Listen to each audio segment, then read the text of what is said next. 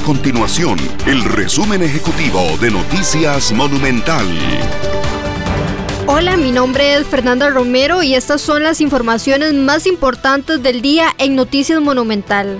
El Frente Sindical para la Defensa de la Caja Costarricense de Seguro Social denunció este lunes una serie de irregularidades con relación a la nueva torre de quirófanos en el Hospital México. En agosto del 2015, funcionarios de varias áreas de ese hospital se manifestaron debido a la larga lista de espera y los problemas que enfrentaba la sala de operaciones.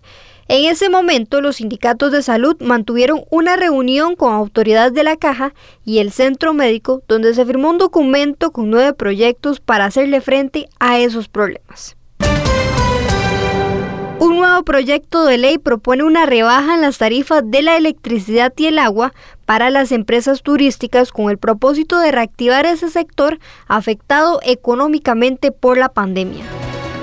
Estas y otras informaciones usted las puede encontrar en nuestro sitio web www.monumental.co.cr. Nuestro compromiso es mantener a Costa Rica informada.